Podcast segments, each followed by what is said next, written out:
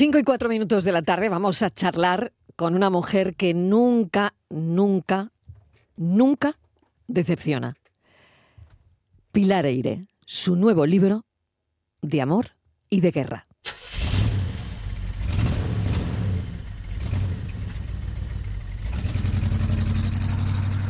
El chofer tenía razón. Cuando retomaron el camino principal, las multitudes apenas los dejaban avanzar. Y eso que grupos de voluntarios abrían camino a los coches donde iban los altos mandos del ejército y del gobierno, al grito de ¡Paso a los defensores de la República! Un hombre mal encarado contestó. Aquí a la República la hemos defendido todos. El otro, sin miramientos, le dio un culatazo que lo tiró al suelo. Nadie protestó. Debían estar ya a pocos metros de la frontera cuando los cuatro amigos se tuvieron que detener en seco porque un obstáculo impedía ir más allá. Delante de ellos se encontraba el hispano-suiza de los dirigentes comunistas, también parado. El chofer había salido y permanecía con un pie en el estribo y la portezuela abierta hablando con sus pasajeros. Pepe bajó a ver qué pasaba y regresó con la noticia. Es un camión que ha volcado y están tratando de apartarlo de la carretera para que podamos circular. Bajaron también Carlitos y Félix. Román se quedó al volante porque temieron que alguien robara ese coche que muchos miraban con codicia, aunque era evidente que el Fiat estaba en las últimas. Román se hacía el distraído fumando un cigarrillo cuando de pronto, en su ventanilla, apareció un rostro de muchacha. Él la miró también y ella se puso bizca, le sacó la lengua y se apartó dándole una patada a la portezuela. Siento en mí triste. Una guerra que separó sus vidas, otra las unió de nuevo y que recorren el difícil camino de la reconciliación. Pilar Eire, bienvenida, gracias por acompañarnos. Marilo, qué emocionada estoy, de verdad. Me parece increíble, no me habíais avisado de que ibais a hacer esto. De verdad que estoy emocionadísima, te, te lo agradezco un montón, de verdad. Gracias a ti por estar con De nosotros. verdad. Yo le tengo que explicar a los oyentes que Pilar está en Sevilla, que eh, yo estoy en el estudio de Málaga, que no he podido estar junto a ti cerquita, Mm. pero que la radio tiene esta magia Mm. que sé que nos vas a dar una entrevista increíble como haces siempre con tus compañeros, ¿no? Estemos en la distancia o estemos a tu lado. Bueno, Pilar, eh, tu familia sigue siendo ese lugar al que recurrir siempre. Sí, pues la verdad es que el libro está dedicado a mis dos hermanas porque he saqueado tanto la historia familiar eh, que creo que se lo debía porque, eh, vamos, en este libro y en otros muchos míos salen episodios de mis padres, de, de mis tíos, de mis abuelos, de mi propia vida también, ¿no? En otro, en- cuando éramos ayer, el libro anterior también hablaba de mi época universitaria. Y la verdad es que mm, yo hago un poco como hacía Isabel Allende, ¿no? Cuando escribía, que al principio, eh, sabes que sus libros también son autobiográficos, la mayoría, y entonces le preguntaron un día, pero, pero ¿y su familia no se enfada con las cosas que explica? Y ella dijo, bueno, al principio de mi carrera tuve que elegir entre mi familia o la literatura, y elegí la literatura. Yo, yo la verdad es que no he tenido que elegir, porque, pero bueno, siempre cuando me encuentro algún familiar mío por la calle, nunca sé si me va a pegar un abrazo o me da- va a dar un bofetón, la verdad. No, hasta ahora no se ha dado, hasta ahora no se ha dado. No se ha dado, no, se ha No. dado. Bueno, pues eh, la novela se sitúa, para contextualizar un poquito a los oyentes, como decía, en el fin de la guerra civil en España. Eh, y, y todo empieza porque una persona, un amigo tuyo, te habla de su abuelo. Mm. Y, mm, y bueno, parece que eso desencadena a ti, Mm. de- desencadena un eh, verdadero, mm, pues eso, proceso, ¿no? En el que ya piensas en escribir sobre ello, ¿no? Sobre lo que te acaban de contar. Bueno, ¿sabes qué pasa, Marilo? Que en, los libros, o sea, nosotros siempre estamos, bueno, yo creo que estamos siempre buscando, ¿no? Ideas, siempre estamos mm, escuchando. A mí me gusta mucho hablar con la gente y escuchar sobre todo.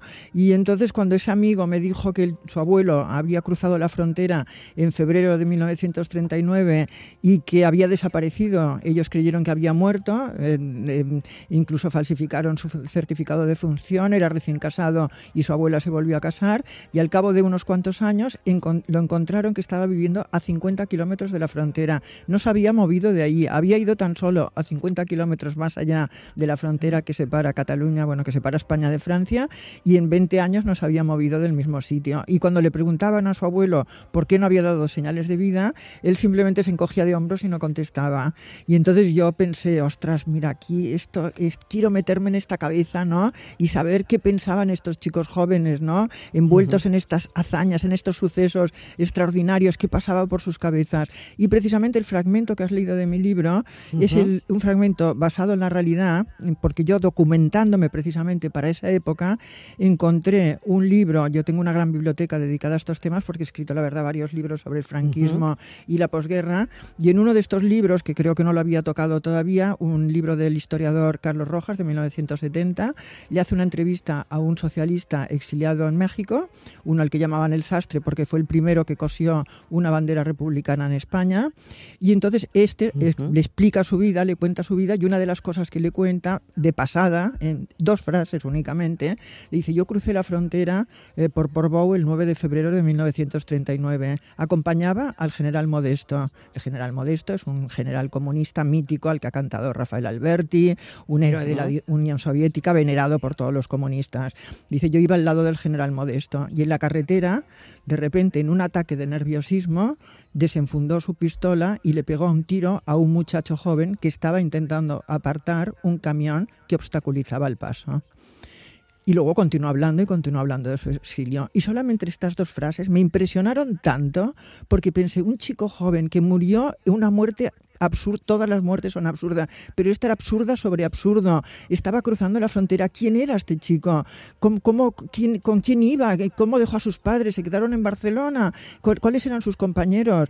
O sea, yo quise meter a este chico, rendirle, este chico del que nadie se acuerda porque este episodio de Modesto jamás lo he visto reflejado en ningún otro sitio, ni en ninguna biografía suya, y yo quise meter a este chico al que di el nombre de Carlitos, lo quise meter en el libro, y es uno también de los protagonistas de mi libro. El libro eh, te lo bebes. Te lo digo Pilar porque, bueno, me lo he bebido en dos días y medio, lo estaba Muchas comentando gracias. aquí con Mm. los compañeros, eh, y es, mm, pues eso, ¿no? Mm, Impresionante, ¿no?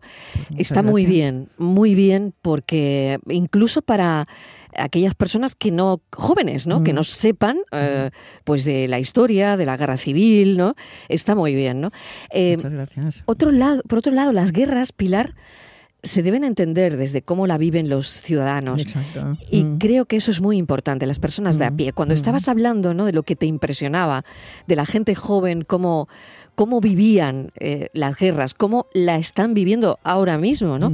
Que tenemos lo que está ocurriendo en Oriente Próximo y tenemos también lo que está ocurriendo en Ucrania.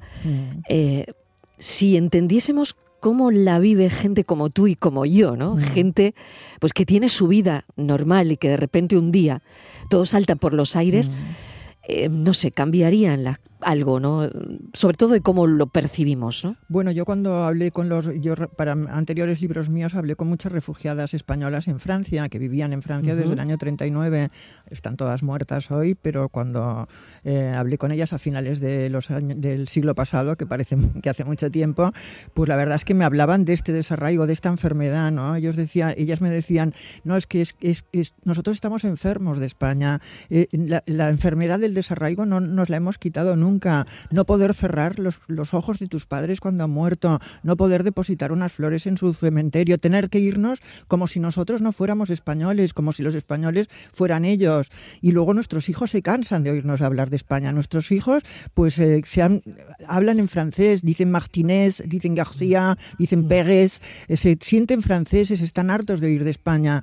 Y nosotros, no- usted no sabe lo que es esto, usted no sabe lo que es esto. Lágrimas en los ojos y llevaban, figúrate, 40 y 50 años eh, fuera de España. Eh, quedó esa guerra, esa guerra, a mí cuando me dicen, bueno, otra guerra, otro libro de la guerra civil, yo digo, es que no tendríamos que hablar de otra cosa, porque esa guerra destrozó toda una generación y las huellas todavía mm, llegan a- hasta el presente, porque, oye, a mí me, me- me entrevistan chicas periodistas jovencísimas y me explican historias de sus ab- bisabuelos que siguen vivos en su familia. Y yo les digo, pero escribidlo esto, por favor, si esto es un libro, que mi abuelo que iba en un furgón y se escapó, lo llevan van a matar, todos, en todas las familias españolas, y no porque hayan hablado ellos, porque mi padre, por ejemplo, no hablaba jamás. Mi padre estuvo condenado a muerte toda la guerra, tenía dos condenas de muerte, estuvo en prisión durante toda la guerra civil y jamás había hablado del tema. O sea, ellos no mm. hablaban, era para ellos era como no no hablaban porque supongo que hablarlo era revivirlo, ¿no?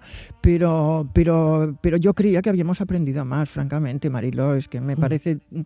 horrible que, que habiendo sufrido tanto, 8 millones de jóvenes se quedaron en Europa, ¿no? En la Segunda Guerra Mundial y que ahora estemos repitiendo lo mismo. Bueno, es que no, hay palabras. Que el libro abarca eso también, ¿no? Porque claro, cuando tus protagonistas o tu protagonista eh, bueno, eh, eh, ellos se van, no quiero desvelar mucho, pero Román, que es uno de los protagonistas, mm. huyen a Francia, ¿no? Mm. Él está casado con, con Beatriz, se casa en determinadas circunstancias.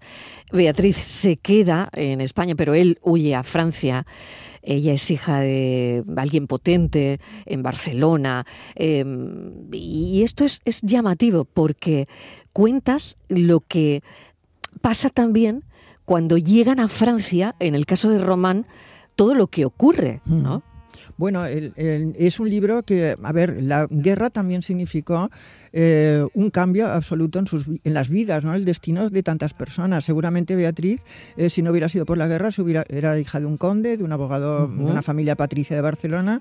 Si no hubiera sido por la guerra, seguramente se hubiera casado con un chico de su mismo medio social, hubiera sido la señora de, ¿no? no hubiera hecho nada más en su vida que criar a sus hijos ¿no? y cuidar eh, y llevar, bueno, y estar al frente de su casa. Y sin embargo, el hecho de haberse casado con un rojo, tener una, un hijo de un rojo, lo obliga a estudiar una carrera, a poner despacho propio en Barcelona, a ser una de las primeras abogados, como decía ella, eh, de los primeros abogados de Barcelona, y lo mismo los que se van al, exilio. Y también es un poco eh, una novela ¿no? sobre las segundas oportunidades, porque parece que la vida se haya terminado. Son muy jóvenes los protagonistas de la novela, empiezan que tienen 20, 21, 22 años y terminan pues que tienen 33, 34 años. Y parece que la vida para ellos ha acabado porque han vivido situaciones terribles y sin embargo se vuelven a enamorar, vuelven a crear otra familia, incluso participan en otra guerra, ¿eh? o sea que mm, también es un canto de esperanza. Yo a mí me parece que es un libro luminoso, ¿no? Porque te dice que estés en el punto que estés de tu vida, pues eh, siempre puede empezar de nuevo, ¿no? lo es, segundas mm. oportunidades totalmente, mm. ¿no? Y además es tan es tan bonito como lo cuentas, ¿no? Que llega y llega muchísimo, ¿no? te toca la, guerra civil eh, mucho porque has escrito, has investigado sobre esto, has contado que tu padre estuvo preso tres años, mm. los tres años que duró la guerra, mm. condenado a muerte, eh, y todos los días mm, eh, tu padre no sabía si lo iban a ejecutar o no. Exacto, mi padre todos los días eh, era falangista, entonces tuvo dos condenas a muerte y estuvo esperando todos los días que lo fusilaran. Y por la mañana iba el funcionario ¿no? y leía la lista de los que iban a fusilar ese día. Y mi padre solo descansaba cuando llegaba la letra E, evidentemente, pero solamente tenía 24 horas más de vida.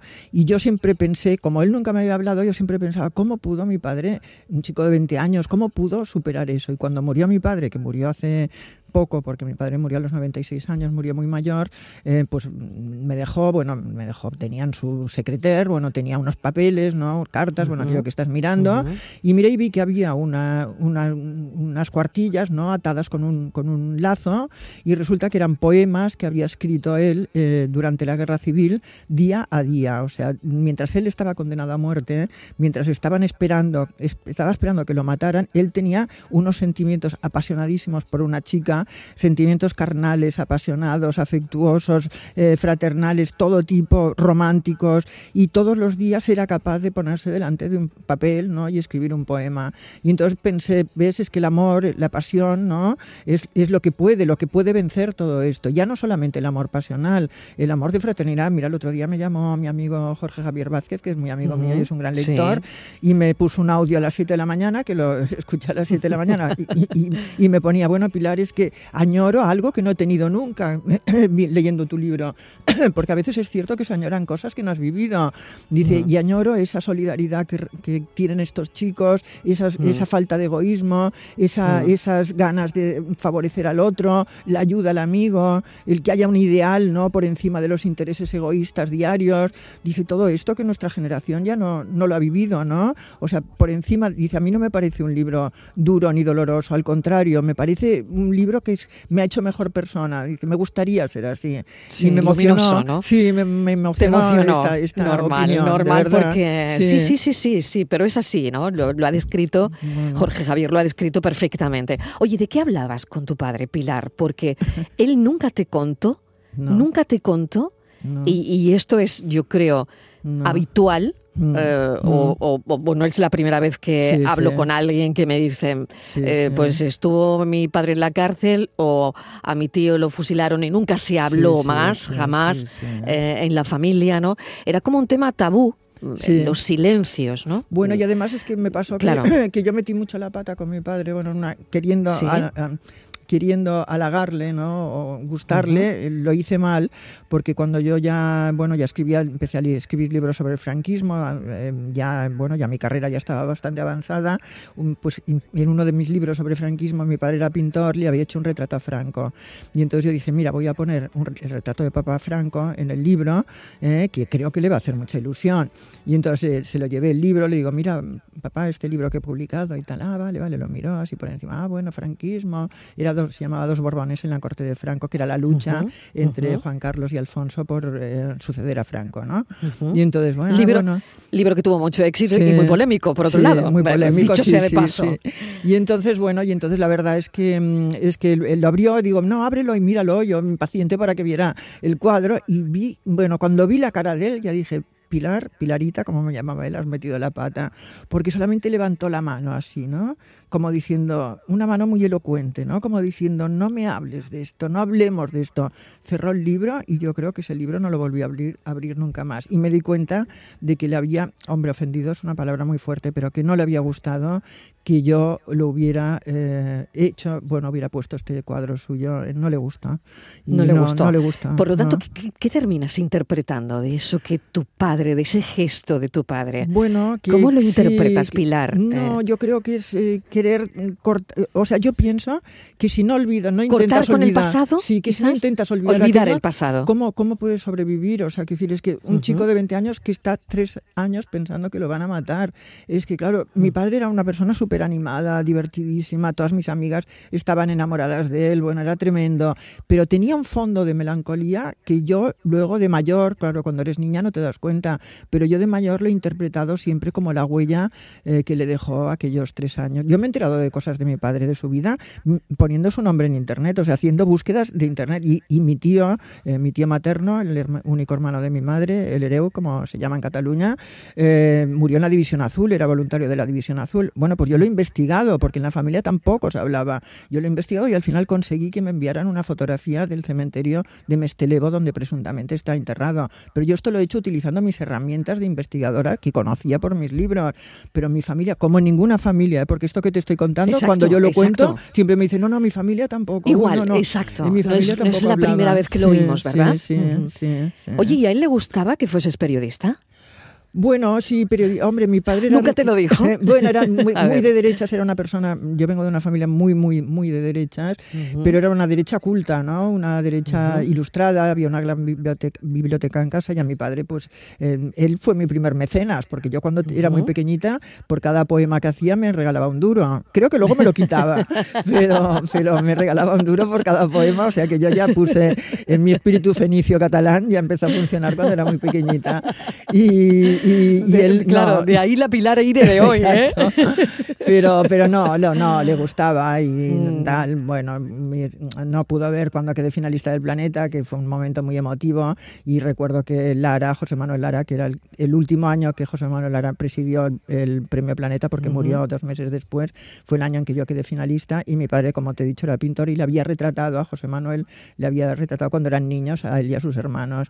Y me dio, cuando me entregó el premio, me dijo, me se inclinó y me dijo al oído, qué pena que Vicente no pueda estar aquí mirando esto, ¿no? Y entonces, claro, Mm. cuando me enfocan en ese momento, estoy llorando y la gente dice, mira tú, que ma- boba que acaba de ganar un premio importantísimo y está llorando. Y era que las palabras de mis padres, la verdad es que siempre que hablo de mis padres, la verdad es que tengo ganas de llorar, esta es la verdad. Y bueno, eh, como buen gallego, tu padre, eh, cuando te reúnes con tus hermanas, creo que terminas cantando la riancheira, ¿no? Sí, sí, fíjate. Y Mira, te la hemos puesto, te la hemos puesto.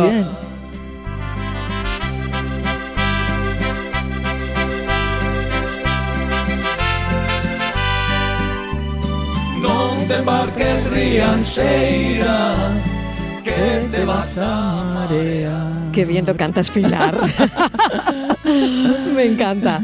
Fíjate Pues que somos, mira, somos que qué catalanas, bueno, ¿eh? somos catalanas Y todas. cantas la ya. riancheira, sí, ¿eh? Sí, de nueva generación. Bueno, nacidas todas las primas en Cataluña, mi- nuestros Sí, hijos sí. hemos- nos hemos casado con catalanes, nuestros hijos Sí, catalanes, pero a pesar de todo, hasta nuestros hijos cantan la riancheira, se la saben Fíjate, desde- ¿no? Es algo arraigado en la familia, ¿no? totalmente, sí, sí. Por tu padre, que era gallego, ¿no? sí. Bueno, Fíjate. tenemos todavía mucha relación con Galicia. Tenemos una casa todavía que nos toca un ladrillo a cada prima porque es de, Bueno, pero da igual, de ¿no? 34 primos hermanos, o sea que figúrate. Pero, pero continuamos muy, muy ligados. Y Andalucía también sale en mi libro. Si lo has leído, Sí, ya lo por eso, visto. Exactamente, sí, era, sí. era donde iba. Digo, bueno, voy, voy hacia Galicia y ahora Andalucía. Sí, sí. Háblame, eh, cuéntale a los oyentes eh, cómo sale Andalucía en De Amor y de Guerra. Bueno, sale el- uno de los protagonistas del libro, se mete un poco a traficante de droga, perdona, de arte, ¿no? En aquella época de la posguerra hubo muchos, los grandes palacios, ¿no? Se vendían los cuadros y se vendían los muebles de los grandes palacios y se llevaban al extranjero, todavía era legal en esa época. Y uno de los pr- protagonistas, eh, bueno, se hace marchante de este tipo de, de- de negocio y viene a, a Sevilla precisamente a una familia patricia de Sevilla que se quiere desprender de un Velázquez y entonces está aquí, eh, se está aquí un tiempo. Y luego también hablo de los cuáqueros que estuvieron en Almería, que los cuáqueros es una organización Ujú. eh, eh, tipo la Cruz Roja, ¿no? Una organización que suple donde no llega la Cruz Roja los auxilios lo- para auxiliar a los niños y a las madres, llegaban los cuáqueros y también estuvieron trabajando aquí. También Elizabeth, una de las protagonistas del libro, ha vivido aquí en Andalucía durante un año de la Guerra Civil. Y habla, el, el protagonista cree que no sabe hablar español y no solamente habla español, sino que habla con acento andaluz. O sea Andaluz, que- exacto. En la guerra hay tiempo para el amor. Mira, escucha esto. Es una versión, ¿eh? Escucha esta versión.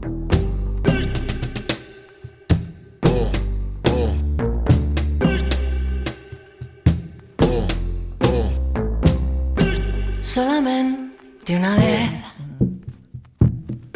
Amén. La vida. Solamente una vez. Y nada más. Bueno, vamos a terminar cantando Pilar y yo. bueno, qué bonita es esta Sí. versión que me ha encantado, pero el solamente una vez, pues claro, aparece también en la guerra. Sí. Hay tiempo para el amor, ¿no? Sí, bueno, es lo que dice Román, ¿no? Canta él ahí, está en los finales, capítulos finales diciendo solamente una vez ame en la vida. Y de repente se calla y dice solamente una vez es muy poca cosa. Y a mí me, me gusta eso porque hay segundas oportunidades para el amor también. Y terceras y cuartas, claro. Y tanto, y eso se lo van a decir a una mujer que se separó y se volvió a casar con la misma persona. Sí, es verdad, sí, sí, sí. Pilar, eh, cuéntame ese, ese momento de tu vida. Bueno, es un momento muy emotivo que yo, yo me separé, estuve casada muchos años con, con, bueno, con mi marido, tuvimos un hijo y luego, eh, bueno, como llevábamos tantos años, quería, no pasó nada, no nos peleamos ni nada, pero pensamos que estaría bien separarnos y crecer cada uno pues en diferente dirección, ¿no? Yo, yo quería vivir en Barcelona, vivíamos fuera, yo quería ir a vivir a Barcelona, si quería quedar fuera, bueno, mm, motivos sin ninguna importancia que al final hicieron que nos, eh, que nos separáramos. Estuvimos separados un, un par de años o tres y luego él se le detectó una enfermedad terminal y nos volvimos a casar. Tan fácil como eso. Y murió. Y murió un año después. Tan fácil como eso, dice Mm. Pilar. Bueno, tengo aquí a Borja, que es mi psicólogo, que viene, está siempre con nosotros los martes, está escuchando atentamente todo lo que dice Pilar. Pero este capítulo, Borja, eh, a mí me parece muy, muy interesante de Pilar Eire. ¿eh?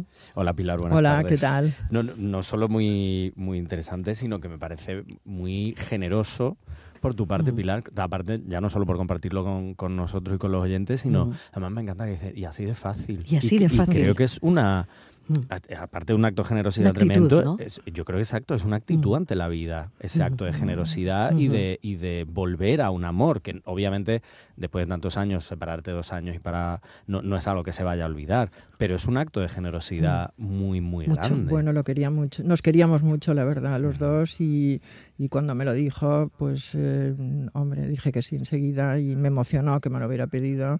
Y nuestro hijo, pues, a pesar de que era un momento, fue un momento muy trágico, evidentemente, pero dentro de todo, eh, él me dijo, quiero, quiero, bueno, quería morir siendo mi marido. Y entonces, pues. eh, Ah, ahí se fue todo. Bueno, no sé, yo cada vez me acuerdo más de él, además, es que esto es increíble porque de esto que te estoy hablando, bueno, fue en el año 2007 Mm. y no, y me pareció, bueno, que como había estado todo bien, no, no había, mm, bueno, no sé, me pareció que, que era como un regalo también que me hacía para que yo no, no me sintiera culpable, para que estuviera bien, para que estuviera contenta, pero no sé qué me pasa que estos últimos años me estoy acordando cada vez más de él. Entonces, eh, no sé, me pone también muy triste pensar que, que perdimos esos dos años separados. ¿no? Es una de las cosas que me, que me arrepiento porque hubiéramos podido estar juntos todo el tiempo y hay dos años ahí en mi vida que hubiera podido estar con él, dos años más y la verdad es que por cosas, bueno, por, no sé, no sé por qué no, no se dio. Y no se No, puede porque- volver atrás. O sea, es, es- Claro, volver atrás no, pero yo Claro. creo, Pilar, que a lo mejor un poco lo que tú decías, ¿no? Eso un poco es- está en el libro Pilar Eire. ¿eh? Sí, Sí, esa segunda creo. oportunidad, Sí, ¿no? de verdad, eso, Claro. eso está, de verdad. Yo, yo es que veo eh, mucho a Pilar en, en el libro, ¿no? Mm, Claro. Ujú. Y, y creo que eso de alguna manera lo proyecta en sus personajes, ¿no? bueno. Claro, al final yo creo Mm. que, que además las novelas de Pilar, muchas de ellas, no solo por lo que haya contado ella del- de, cómo bebe ¿no? de, de su familia, Mm. yo creo que, eh, por ejemplo, en, en, eh, De Amor y, y de Guerra, yo creo que bebe también de, de esta historia, ¿no? Un poco Pilar, de, de tu propia vivencia, de esa segunda oportunidad, porque creo que es muy bonito tener la opor- a pesar de la dureza y de lo trágico, muy bonito tener la oportunidad de despedirse de alguien, que, de dos personas Que se han querido que has tanto. querido. Sí, ¿no? Sí, sí, la verdad es que sí, porque eh, no, bueno, sí, es que es todo, es que están complejas los sentimientos. Yo Mm. siempre intento en mis personajes eh, ret- eh, retratar, ¿no? Lo complejos. Mira, hoy esta mañana me llamaba un amigo y me decía, me encanta ese momento en el que ella vea está con con Román, Ujú. ¿no? Y se acuerda Ujú. de Álvaro, ¿eh? que nos pasa Ujú. tantas veces, que Sí. la, la vida no es blanco y negro, que decir, muchas veces estás con uno, pero estás acordándote de tu ex, ¿no? Y no sabes por qué, y tú dices, pero ¿por qué? ¿Por qué? Eh, es- es- no sé, el ser humano, bueno, como psicólogo no te voy a decir nada que no hayas visto, evidentemente. O sea, que si hay alguien que sepa de estas cosas eres tú y no yo. Claro. Que de hecho luego, Pilar, por, por si te quieres quedar, vamos a hablar de eso también, de qué pasa cuando hay estás con alguien pero te acuerdas de Ah, tal. O sea, sí, que sí, te queda sí, guardadito. casualidad. Oye, Ah, es pues un me encanta. luego. un tema que teníamos, Sí, Pilar. sí, pues lo bueno, pero hay por ahí también un amor platónico. A ver. que ahora me contará Pilar hasta qué punto platónico o no, ¿eh?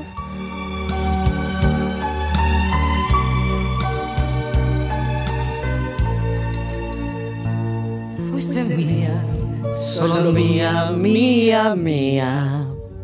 cuando tu piel era fresca, como la hierba mojada. Fuiste mía, solo mía, mía, mía. Cuando tu boca y tus ojos de juventud rebosaban. Fuiste mía, solo mía, mía, mía. Cuando tus labios de niña labios los estrenaban. Fuiste mía, solo mía, mía, mía. Cuando tu vientre era un, una colina cerrada. Lo mejor de tu vida me lo he llevado yo. Julio Iglesias. Ay, mi Pilar, que no sabemos todas las canciones. Sí, Debilidad, ¿no? todas, todas, sí, sí, mi debilidad. Mira, me encanta. Es que, mm, o sea, mm, me dirás tú, pues no te pega, pues es una persona que no. Pero es que me gusta todo. Yo he renegado mucho, ¿qué quieres que te Sí, diga? no, ya, Yo ya, he- en un tiempo de mi vida Ya. empecé a renegar. Como de Luis Miguel, te ha pasado igual. Miguel. Me pasó con Luis. Miguel y con Julio. Iglesias empecé a esconder sus discos, pero las canciones me las sabía Sí, todas. Yo creo Sí, que sí. Julio Iglesias es el amor platónico de, la- de más de la mitad de España. Sí, sí, Sí, pero bueno, Pilar ha tenido la oportunidad de pasar con él en Ibiza. No sé si fueron unos días. Pilar, Bueno, fueron cuéntanos, dos, o- con- dos o tres cuéntanos días. esa batalla. A ver. Sí, no, fueron dos o tres días que estuvimos juntos, que hicimos todo menos el amor, tengo que decírtelo. Quizá por, por desgracia, ¿no? A lo mejor no fue, no fue por mi culpa. Eh, y la verdad es que, es que bueno, me encantó, me, me encantó. Me pareció una, primero me pareció una persona súper inteligente. Yo me he dado cuenta que todos los que triunfan son súper inteligentes siempre. No he conocido ningún, ningún triunfador que no lo sea, en ningún ámbito, desde futbolista hasta cantante, hasta escritor, hasta todo, hasta escultor. O sea, todos los que triunfan son inteligentes.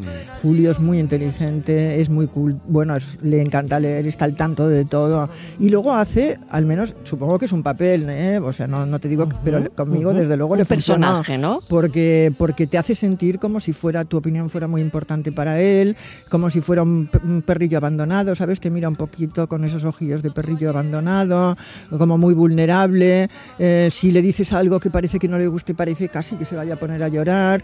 Y luego te estimula, ¿no? Te pregunta, te escucha, bueno, esas cosas que los hombres no hacen nunca, te escucha y dime esto, por favor, pero en serio, de verdad, Eh, me lo dices en serio, pero te ha gustado, no te ha gustado, o sea, es, te hace sentir como si fueras, mm, claro, no, no convivimos, pero bueno, hicimos muchas cosas, fuimos a cenar, a comer, nos tomamos copas, nos estábamos hasta la madrugada, o sea, hablamos muchísimo y en todo momento me pareció una persona pues que, de esos que dices hablaría con él interminablemente. Y luego como hombre, eh, pues la verdad es que me pareció sexy y atractivo. O sea, te digo la verdad. O sea, pero ¿cómo no pasó nada? Entonces, te iba porque a ¿por- ¿cómo no pasó nada, Pilar? Tanta- tanto los Bueno, os voy a ingredientes contar- ahí. no, Pues os si voy a- estaba todo. os voy a Si lo tenías todo en bandeja. Claro. Hija No, mía, os voy a contar lo, lo más próximo que tuvimos a tener algo, que fue en la última madrugada que estábamos juntos, ya que eran, no sé, las 5 las 6 de la mañana, era en Ibiza, en un hotel que se llama Pikes, que estaba en las afueras de Ibiza, que estaba en medio del campo, y entonces hacía bastante frío, estábamos afuera en el jardín y hacía frío, y entonces él, eh, yo iba con una camiseta así de manga corta, y él se dio cuenta de que tenía frío y se quitó el jersey, se lo quitó por el cuello, así como se quitan los hombres los jerseys, que es por quitar, tirando por, a- por, a- por detrás. ¿eh? ¿Te has dado cuenta que los hombres se lo quitan diferente de las chicas? Se, se cogen el, el pico del jersey por detrás del cuello, se lo quitan por Ah, encima sí, de la cabeza. Sí, sí, aquí ¿eh? arriba, sí. sí, Y sí, entonces eh, se quitan el jersey y entonces me lo puso alrededor del cuerpo y las mangas me las anudó alrededor del cuello. Y entonces fue un momento de una intimidad increíble. Yo, como comprenderéis, este jersey después de 30 años todavía lo tengo. Y, y- y creo que morirá conmigo. O sea, que me entierren con el jersey.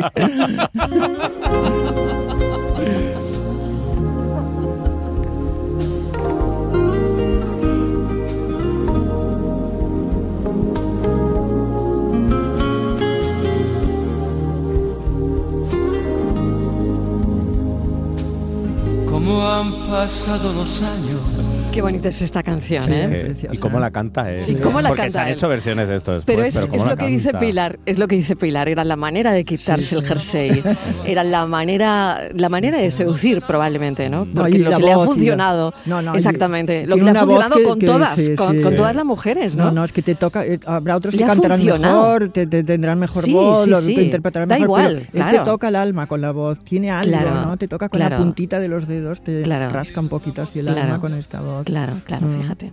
Como dos adolescentes que se miran sin hablar. Si Bueno, ni que decir tiene que, m- m- hablando de amor y de esta historia, Pilar, y de- ya, ya sabéis que es experta también en, en- en Casa Real, ¿no? Y mm, yo tenía una pregunta eh, con todo este lío, Pilar eh, de Genoveva Casanova, con el rey de Dinamarca.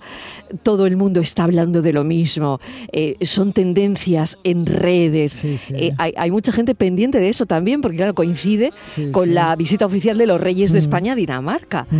Bueno, ¿qué, qué piensas de todo este lío?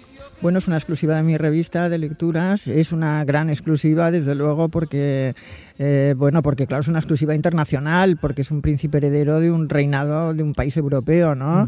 Y yo no sé qué pasará, porque ahora están diciendo que, que, bueno, que esto es un, que ya lo había hecho otras veces, que la Ujú, mujer lo ha perdonado, eh, que es como un acuerdo tácito que hay, que en Dinamarca son muy, muy modernos, bueno, no sé, pero a mí ahora, bueno, lo que, lo que, vamos, me interesa muchísimo y ahora precisamente me acaba de enviar un mensaje mi director y me ha dicho, ¿cuándo vuelves? Y yo digo, pues mira, vuelvo el sábado, que mañana estoy en Alicante, ¿no? Que tienes que escribir todas las eh, tensiones que ha habido, sí que ha habido en, la, en Dinamarca y tienes que escribir sobre esto. Digo, así, sí, pues allá voy, que me divierten mucho. Bueno, totalmente, ¿no? La, la sí, sí, bueno, es que es alucinante, todo el mundo está pendiente de lo mismo ahora mismo, vamos. O sea, que Mm. estamos, estaríamos hablando... La crónica sin- social, ¿no? Claro, Sí, sí, sí. pero que estaríamos hablando, Pilar, no digo eh, sin, sin ponerle etiqueta ni nombre, pero estaríamos hablando de que las parejas modernas Sí. están llegando también a las casas reales. Bueno, Ay, mira qué, sí, qué buen enfoque, Pilar. Sí, De- está bien, sí. hombre. De a ver, manera pública, quiero decir. Está de una muy bien manera... ese enfoque. Sí, hombre, está sin muy en- bien ese enfoque. Sin entrar en si, si esto es cierto o no es cierta la relación, que claro, ellos lo han negado evidentemente, Evidentemente. pero bueno, hay divorcios ya. El, el hermano de Federico, por ejemplo, está mm, divorciado y, se ha vuelto a casar, o sea, que decir, hay bastante... Bueno, y nuestra reina es divorciada, o sea, Claro. ya empezando por ahí, o sea, que realmente, ah, incluso quizá vamos más que a la par, incluso vamos como más adelantados a lo que es la sociedad, porque de momento parejas abiertas tampoco es mucha costumbre que haya, bueno, no sé, pero, pero bueno, no sé, eh, realmente las monarquías tienen, yo siempre lo digo en el caso de Leonor concretamente, eh, que Leonor es una niña que es muy mona, que es muy simpática, que es muy seria, que lo hace muy bien, que desde luego cumple con su papel perfectamente, pero claro, es que no me tiene que gustar a mí, ella le tiene que gustar a los que van, eh, sobre los que va a reinar, ¿no? Ella va a reinar a los, sobre los chicos que ahora tienen 17, 18 años. Y yo pienso que lo que tiene que hacer es conectar con los intereses ¿no? de, de esta gente joven y no con mis intereses, que a mí, pues eh, ya yo cuando ya reine, pues yo ya llevaré tiempo con el jersey de Julio De Iglesias, Julio Iglesias. evidentemente, bajo tierra. Pilar Aire, como siempre, un placer, un placer enorme que hayas venido hasta la tarde. Y, Ay, bueno, Marilo, que- por cierto, déjame Sí, decir que esta tarde voy a claro. estar a las 7 en Claro. la Cámara de Comercio de Sevilla. Por supuesto. Presentada por, Por Cristóbal supuesto. Cervantes. ¿eh? Claro que Me encantaría sí. que, viniera todo el mundo que está escuchando el programa. Exacto, que además esta era la intención y voy y, te, y te iba a despedir. Estoy tan Ah, perdona. entusiasmada con la entrevista. No, no, no. Ah, si no, casi se me cortado. olvida. Menos mal, menos mal que me lo has recordado. Bueno, porque estoy- yo sí que eh, estoy encantada con estar contigo, de verdad. Porque es verdad que, que, bueno que esta tarde se presenta el, el libro en Sevilla, Cámara de Comercio para las personas que estén por ahí en Sevilla. Pues yo creo que pueden pasar una tarde muy interesante porque, bueno, les va a contar y, le- y- y pueden preguntarle todo lo que quieran a. Pilar. Pilar, un placer enorme. Gracias, Marilo, a ti. Lo he pasado muy bien, Un de beso verdad. enorme. Gracias, adiós, adiós. De amor y de guerra, Pilar Eire.